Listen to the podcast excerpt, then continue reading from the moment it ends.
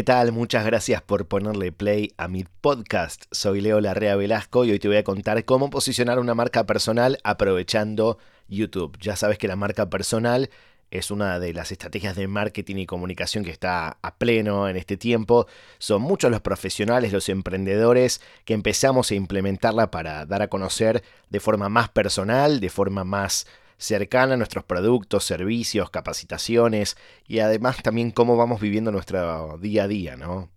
Y hay algo que nos ocupa a todos y es claramente la necesidad de primero consolidar nuestra relación, nuestro vínculo con las personas que ya nos conocen y por supuesto ganar nuevos públicos, llegar a personas que en este momento todavía no nos conocen y que pueden aparecer, que podemos en realidad nosotros aparecer en sus vidas y llevarles un buen contenido y que después esas personas se conviertan en nuestros clientes. A ver, levantemos la mano, ¿quiénes tenemos, quiénes de ustedes, quiénes de vosotros, ya que estoy en Madrid, tenéis un canal de YouTube?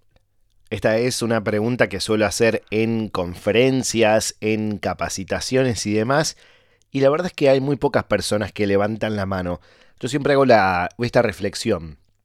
Pienso, YouTube es una, una red social barra buscador que nos paga en el caso de que nosotros tengamos un buen contenido, muchos suscriptores y muchas visualizaciones, claro, nos, nos, paga, nos da dinero a cambio del contenido que nosotros generamos. Es por eso que hay muchos youtubers que hoy obtienen un ingreso recurrente gracias a esta plataforma quizás este no sea necesariamente nuestro modelo de negocio, es decir, no estemos buscando, no estemos persiguiendo generar dinero en YouTube. Puede ser una gran posibilidad, pero también nos puede servir como una vidriera y como un punto de encuentro con nuevos públicos. A principios de este año asistí al Social Media Marketing World, que es un congreso de marketing que se hace en San Diego, en California, en los Estados Unidos.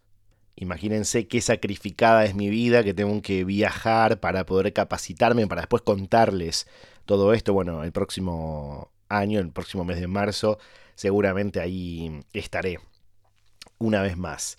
Y en realidad eh, varias personas, varios de los ponentes de ese congreso, contaban sobre los beneficios de subir contenido a YouTube y lo importante que es dedicarnos tiempo para generar un poco de contenido para esta red social barra buscador, porque cada vez hay más personas que están ahí pidiéndole a YouTube aquello que necesitan. Es prácticamente un nuevo Google.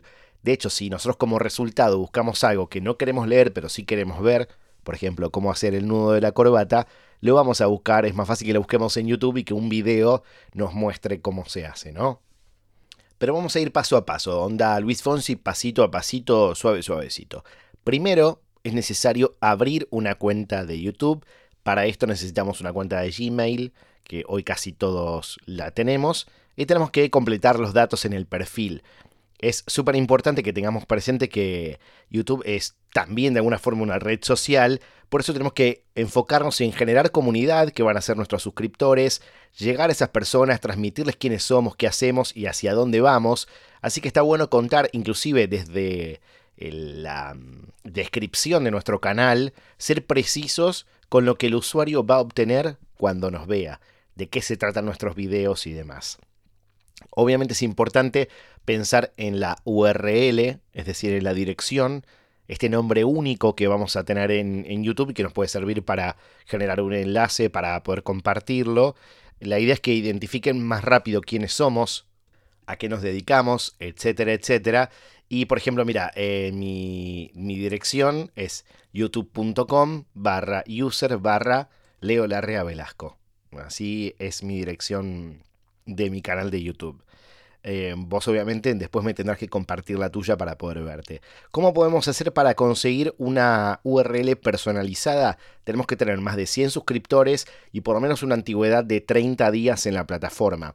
También hay que mm, tener el branding puesto, ¿no? Tenemos que tener la imagen de perfil y tenemos que tener una portada y de esta forma vamos a poder tener la URL. Antes no era requisito sumar estos 100 suscriptores para quedarte con la URL, pero hoy sí y mientras tanto hasta que no lo tengas, vas a tener una URL que va a estar compuesta por caracteres. Pero bueno, ya después con el tiempo la vas a, la, vas a poder cambiar. Y obviamente como nos deja poner foto de perfil, una portada, podemos mm, adaptar la, la que tenemos actualmente en nuestras redes sociales. Tienen otras dimensiones, así que es importante que sepamos que lo que, aquello que vamos a poner se pueda ver bien, se puede interpretar bien, tanto desde la computadora, desde el ordenador, como dicen aquí, o desde el celular, desde el móvil, para que lo puedan ver todos con claridad. Es muy importante también, a medida que vamos subiendo videos, organizar la página principal del canal. Em, acá tenemos que ser muy estratégicos y pensar además que podemos generar listas de reproducción. Nuestros videos pueden ser piezas únicas o pueden ser parte de una seguidilla de, ¿no? Y siempre es importante saber que los videos se pueden enlazar entre sí y que nosotros tenemos que guiar al usuario en este recorrido por nuestros videos. Una vez que armamos las diferentes listas, podemos apretar, hay un botón que dice personalizar tu canal y nos posicionamos con el mouse en cada lista, tenemos unas flechitas que con ellas podemos subir y bajar y vamos acomodando las listas según el orden de interés. Por ejemplo, las más importantes las ponemos arriba de todo. Y esto que te voy a contar es súper importante porque en cada video que subamos tenemos que em, garantizar que además tenga una buena imagen en miniatura. Si no lo decidimos nosotros, YouTube va a elegir al azar un frame del video y lo va a poner ahí. Quizás justo en ese frame aparezcamos con los ojos cerrados, eso sería lo de menos, ¿no? Con la boca un poco torcida o haciendo un gesto un poco extraño. En general, los que manejan muy bien sus canales de YouTube utilizan una imagen en miniatura donde además le agregan un texto, parte de su branding y se puede ver claramente el título del video o algo relacionado con el video claramente en la imagen, ¿no? Porque ya que vamos a estar mirando para ahí, eh, puede servir como un gancho fundamental. Un pequeño tip de posicionamiento SEO es nombrar ese archivo que vamos a usar como imagen de miniatura de la misma manera que vamos a titular el video, ¿no? Como para que haya una gran coincidencia y cuando alguien esté buscando en dentro de YouTube nuestras palabras, determinadas palabras claves, pueda llegar a nuestro video antes que otro.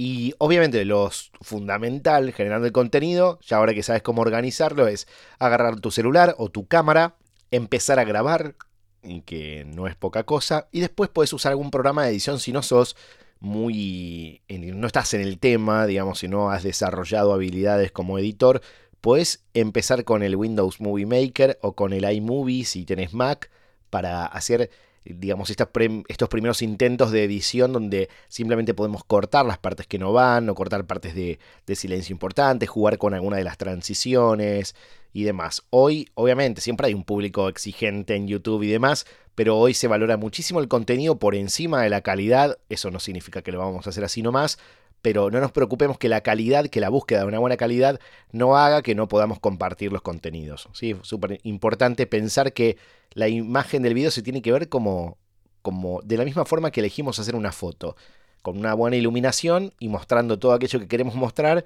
sin que se vea aquello que no queremos que se vea. ¿sí? Fundamental este dato. Y también mientras esperas que el video se publique, una vez que lo pones a cargar, que lleva su tiempo, ahí puedes aprovechar para agregarle una descripción que realmente sea mm, que muestre verdaderamente qué es lo que vamos a ver en el video, que también sirva de enganche, ¿no? Para aquellos que estén ahí decidiendo o considerando si van a ingresar a ese video, eso es fundamental. Y también lo puedes agregar en ese momento una lista de reproducción, incrustarle la imagen en miniatura y ahí tenemos todo ordenado.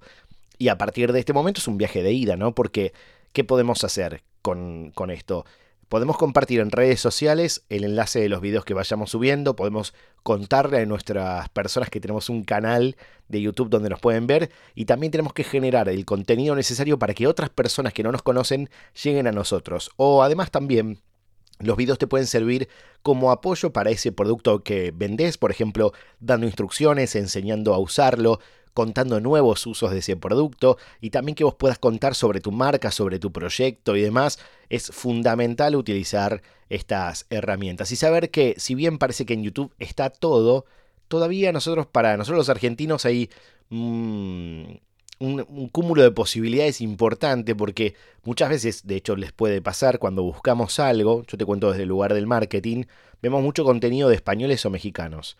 Y nos falta más contenido argento. Así que te invito a, que lo puedas hacer, a que puedas generar contenido y también que te puedas empezar a inspirar en otros contenidos que hay en YouTube, porque hay muchísimo para hacer y es una red social en la que los videos permanecen por mucho tiempo, es decir, el video siempre va a estar ahí. En las redes cualquier publicación que haces con el tiempo, o sea, empieza a perder peso rápidamente y después es muy difícil de encontrar o ya no tiene sentido. En YouTube podés encontrar un video de hace 4, 5 años, 10 años que si su contenido es atractivo hoy en día, va a funcionar. Así que también pensemos en contenidos bastante atemporal para que a lo largo del tiempo ese video siga siendo útil, siga siendo eh, potente para aquellas personas que lo ven. Vamos a WhatsApp porque me llegó este audio. Hola Leo, ¿cómo estás? Muy bien. Mi nombre es César, soy de Córdoba, Argentina. Antes que nada quiero agradecerte por, tus podcasts porque la verdad me, parecen geniales y, creo que estás haciendo un gran aporte a, la comunidad de emprendedores. Bueno, gracias. La realidad es que yo trabajo en una empresa, en una multinacional, no, no me considero un emprendedor, pero sí me, me gusta mucho la idea de potenciar mi, marca personal. Eh, Entiendo. No como emprendedor, sino como un profesional, ¿no? Y creo que puedo utilizarlo como para, crecer dentro de mi empresa, para, lograr ascender, ¿no? Bien. Eh, estos consejos que das, eh, ¿vos considerás que son aplicables para, para este tipo de casos? Muchas gracias, César. Sí, creo que todos nos dimos cuenta que sos cordobés. Un placer que nos estés escuchando y contarte que sí, en realidad la marca personal nos sirve en todo ámbito. Obviamente, si tu idea es crecer dentro de una empresa, quizás no sea necesario generar tanto contenido como lo tiene que hacer una persona con un perfil emprendedor, pero sí es interesante que hables de determinados temas que te involucres en redes sociales, en las conversaciones que sientas que potencian tu carrera. Es decir, qué temas son interesantes para vos para abordar, no meterte en otros que no sean tan necesarios, atención con esto, y después empezar a contar tu visión, acá es muy importante contar cuál es tu visión, cuáles pueden llegar a ser los próximos pasos, proponer ideas, contar aquello que fuiste aprendiendo en el rol que, que tuviste, y además también mostrar cómo te vas preparando, si seguís estudiando, cuáles son tus goals, es decir, aquello que hayas conseguido en el trabajo que vayas haciendo o junto con tu equipo, por ejemplo, poder compartirlo, aquello que, sea confidencial por supuesto que no, pero poder compartir muchas de estas cosas y también ponerte a disposición de otras personas que están en un rol similar o buscando un rol como el que vos tenés. Yo creo que eso es importante, es atractivo para la empresa en la que estás trabajando y también va a ser atractivo para otras empresas que pueden el día de mañana buscar un perfil como el tuyo. Si tu línea es seguir trabajando en empresas y no emprender, siempre es interesante que puedas ligar lo que haces con, con empresa para que se vea ese compromiso, ¿no? Porque muchas veces pasa que hay personas que están trabajando en algún sitio y luego, bueno, van contando cosas o van perfilándose para un rumbo diferente al que tiene la empresa en la que están trabajando. Así que es importante si querés crecer ahí dentro que puedas reflejar ese, ese camino ¿no? que la empresa quiere emprender y vos vas a continuar ahí. Ya después nos contarás qué tal te va. Queremos seguirte, que nos cuentes cuál es tu usuario. Te recomiendo LinkedIn, por supuesto. Así que desde ahí nos vamos a ver. En LinkedIn me pueden encontrar también como Leo Larrea Velasco. Así que un placer estar en contacto por ahí. Gracias César por tu mensaje. Y gracias a ustedes también por haber escuchado un episodio más. Si es la primera vez que le pusiste play, te agradezco muchísimo.